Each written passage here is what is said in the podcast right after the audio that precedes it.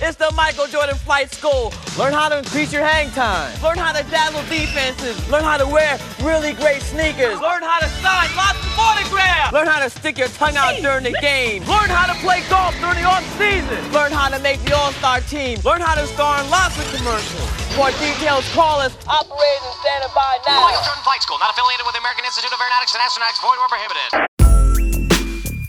Muito bem, muito bem. Sejam todos bem-vindos, sejam todas bem-vindas. Aqui estamos nós, mais um Wikipod, o seu podcast biográfico com histórias incríveis contadas por mim, Felipe Solari. E hoje a gente vai falar sobre uma dupla, uma dupla incrível do basquete mundial. Mas a gente não tá falando de um ala e um pivô, não. A gente vai falar de ala e designer. Michael Jordan e Tinker Hatfield a dupla que revolucionou a moda urbana com o tão famoso Air Jordan, a linha de tênis mais icônica da Nike, ou melhor, a linha mais famosa de tênis de todas as marcas, de todos os tempos.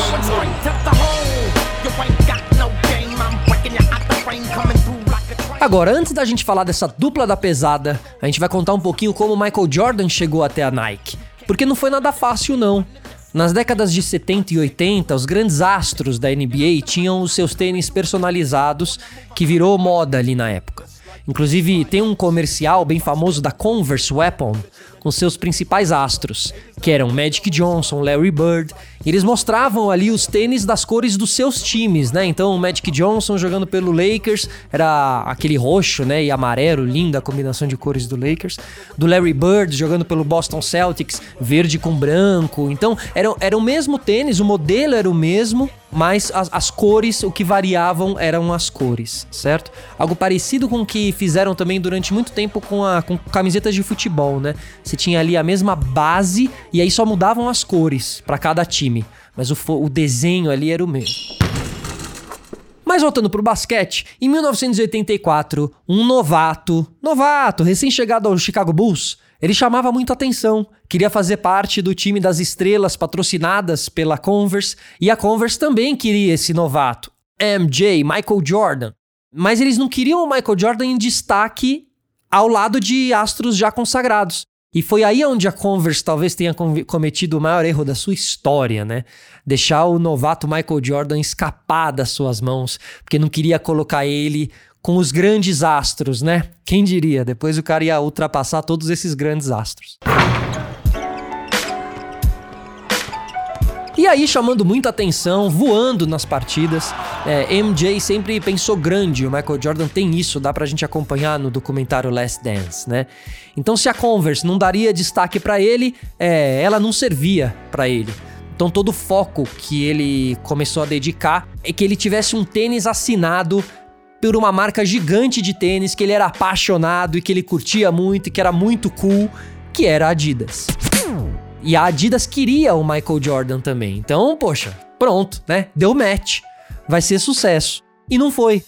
Não foi porque a Adidas estava passando por dificuldades, não podia bancar o projeto exclusivo de desenvolver um tênis pro Michael Jordan, uma coisa que na época não tinha, o jogador não tinha um tênis dele. Hoje é algo super comum ali na NBA, né? E foi aí que a Nike, ali em uma reunião de executivos, levantou uma questão. Com grande parte dos astros da NBA já contratados pela Converse, a Nike pensou que deveria apostar em um novato, por que não, né? E ainda mais ousado que isso, a Nike estava considerando criar um par de tênis exclusivo do jogador. E depois não vender só um calçado, mas vender todo um pacote ali, né? Um pacote inteiro de performance e personalidade. Ou seja, agora o tênis tem nome né? O tênis é daquele cara lá, então o tênis tem aquela personalidade lá, né? O draft daquele ano tinha um bom número de escolhas promissoras. O Hakim Olajuwon, que tinha jogado três finais de Final Fours da NCAA, que é o basquete universitário, ele era escolhido, acabou sendo escolhido no draft como, como primeiro lugar. Charles Barkley, pô, gigante também do basquete. Charles Barkley jogou no Dream Team. Dream Team. Ele ostentava ali uma personalidade forte. E John Stockton, que era uma, uma possível. É, baixinho, né? O John Stockton depois jogou no Utah Jazz, fazendo par com Cal Malone. Era uma dupla muito interessante, Cal Malone gigante, o John Stockton baixinho ali, magrinho e tal. Então a Nike, sentindo todo esse terreno fértil aí de grandes jogadores, a NBA naquela época, até hoje a NBA é espetacular, mas naquela época ela foi especialmente espetacular. é, a Nike resolve apostar e foi atrás desse novato rejeitado pela Converse e Adidas. Mas o Jordan, cara, olha que irônico, ele não queria nem saber da Nike. Porque na, na, época a Nike era uma fabricante de sapatilhas de atletismo mesmo, né? Que é da onde vem a origem da Nike. Então, quem precisou entrar na jogada e forçar o Michael Jordan a viajar lá pra, pra ir pra Nike foi a mãe. A mãe de Michael Jordan. Essa história é muito notória, né? É a mãe do Jordan que fez ele virar esse fenômeno da Nike. E assim foram Michael Jordan, a mãe e o pai até a Nike em Oregon, na sede, onde foram super bem recebidos, né? E aí dizem que fizeram toda uma recepção pro Jordan, cara, ele tá vindo, vamos conquistar o Jordan, né? Pô, um jogador promissor era algo arriscado pelo lado da Nike também. Hoje em dia parece até fácil falar, parece óbvio que Michael Jordan e Nike nasceram um pro outro, mas na época putz, foram, foram ali pequenos matches que foram dando que fizeram a história acontecer. E quando o Jordan sai da Nike naquela primeira visita, ele já sai com um contrato assinado de 250 mil dólares. Olha, os maiores astros da NBA daquele ano, Magic Johnson e Larry Bird, os maiores contratos que eles tinham na época, eram deles, né, era de 100 mil dólares. Ou seja, o novato lá, desconhecido, MJ, é, entrava já em destaque na frente desses adversários mais badalados, né? E aí agora vocês devem estar pensando que a gente vai falar da dupla MJ e Tinker Hatfield, o design mais genial de tênis de todos os tempos, mas ainda não é agora, tá? Essa dupla não estava nativa ainda, então a gente vai continuar. Em 84, a Nike vai lá, fica muito feliz. Michael Jordan mais feliz ainda com seus 250 mil dólares no bolso. E agora era só desenvolver o tênis Air Jordan, que foi batizado pelo agente do Jordan na época, o David Falk. O Air Jordan 1 foi projetado por Peter Moore, designer da Nike com exclusividade para o Jordan em 84 e foi lançado no início de 85 a época em que as regras para os uniformes da NBA eram regras bem restritas e os tênis tinham que ser brancos. E o Air Jordan 1 era preto e vermelho, né? Carregando as cores básicas do Chicago Bulls. Toda vez que o Jordan usava o tênis nas quadras, o tênis que não era permitido pela NBA, ele levava multa. E era uma multa de 5 mil dólares por partida. E o tênis ficou conhecido ali como banned, né? O, o banido. Era o tênis banido, certo? Só que essa, essa multa ela valia a pena para Nike pagar, porque eles vendiam muito. Por exemplo, a Nike tinha expectativa de vender 3 milhões de, de dólares em Air Jordan em 4 anos. Só que em um ano de Air Jordan 1, a Nike vendeu 126 milhões de dólares. Então, o que, que era uma multa de 5 mil a cada jogo? E aí acabava que o Jordan, por pagar a multa, era o único jogador da NBA a usar um tênis diferente.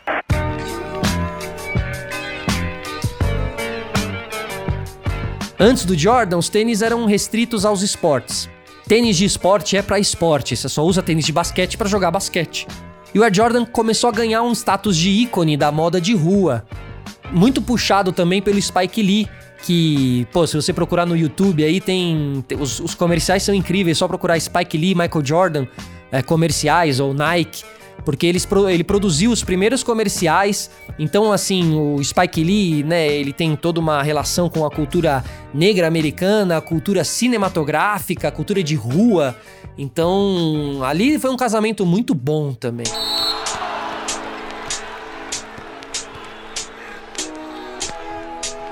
Jordan teve grandes duplas durante a carreira dele, né? Pippen que o diga. O sucesso incentivou a Nike a lançar um novo Air Jordan em 86 para a nova temporada de basquete, desenhado por Peter Moore e Bruce Kilgore.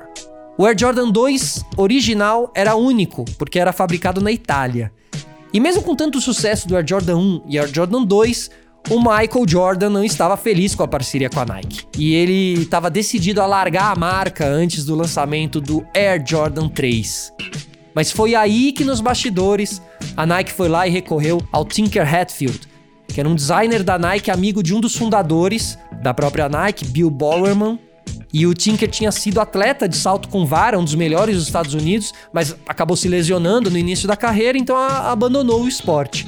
Agora, saltar estava no DNA dele, e isso era muito importante para o Michael Jordan também, né? Que era um cara Air Jordan, né? Por que será esse nome? O Jordan voava, né? Então o Tinker assumiu esse desafio com seis meses de atraso no cronograma, Foram muitas noites sem dormir, muitas correrias para apresentar o protótipo do Air Jordan 3 em uma reunião muito tensa com a família do Jordan e ele. E aí, com quatro horas de atraso e muito mau humor, chega Michael Jordan ali decidido a cancelar o acordo com a Nike. E o Tinker diz que a primeira coisa que o Jordan falou quando entrou na reunião foi: O que vocês fizeram? E o que apresentar, né, para um atleta de 1,98m, 95kg, explosão, velocidade, impacto.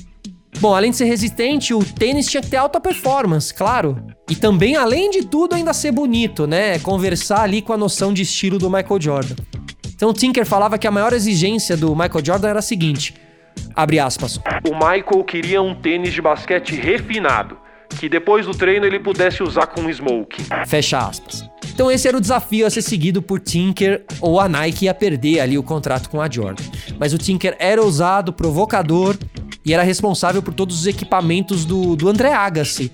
Foi um tenista muito explosivo, assim, mas muito estiloso também, dos anos 90. E causava muito impacto sempre, as roupas, os tênis.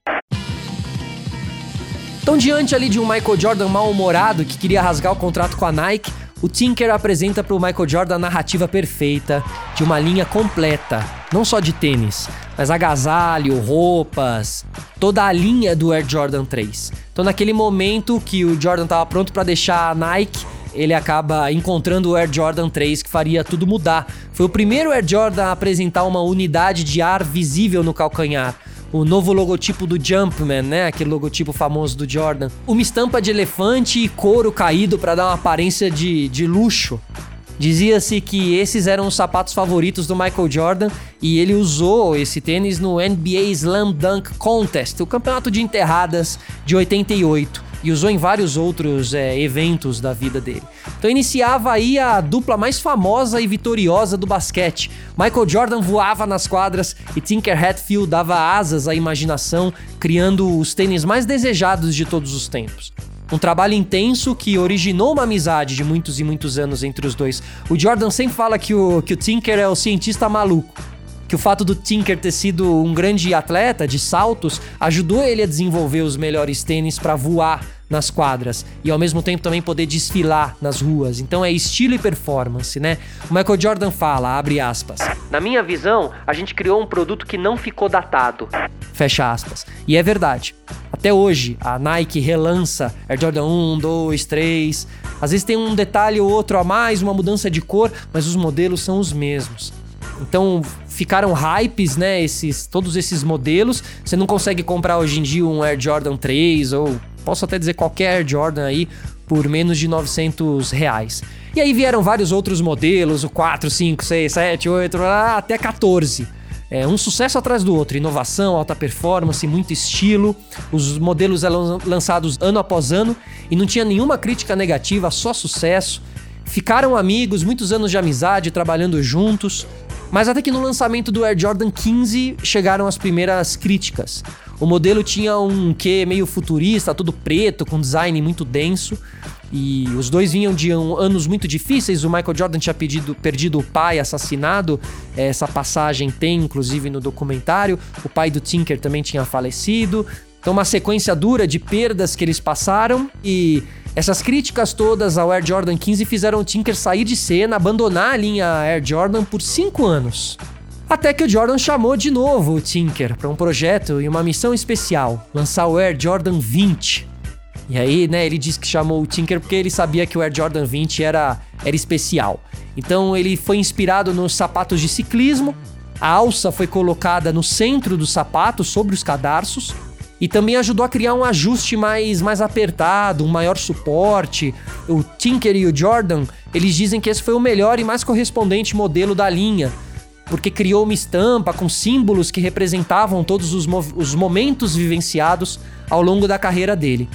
E para completar aí toda essa história é, incrível desses dois astros da cultura pop esportiva, tem duas séries do, da Netflix que eu indico bem interessantes. Uma, já falei um pouquinho aqui durante o nosso episódio, The Last Dance, que conta a história do Michael Jordan, conta a história dos seis títulos do, do Chicago Bulls, né, na, na, na NBA, e uma outra série chamada Abstract, tá? Que é abstrato em inglês. A primeira temporada, episódio 2, Ali eles contam a história de Tinker Hatfield, certo? Então, dá uma conferida lá, uma extensão do nosso episódio aqui do podcast. Espero que vocês tenham gostado. Espero que vocês, assim como eu, também estejam desejando um Air Jordan, certo? E esse foi mais um Wikipod, seu podcast biográfico com histórias incríveis contadas por mim, Felipe Solari, sempre aqui diretamente da Pod 360. Valeu, rapaziada, até uma próxima. Tchau.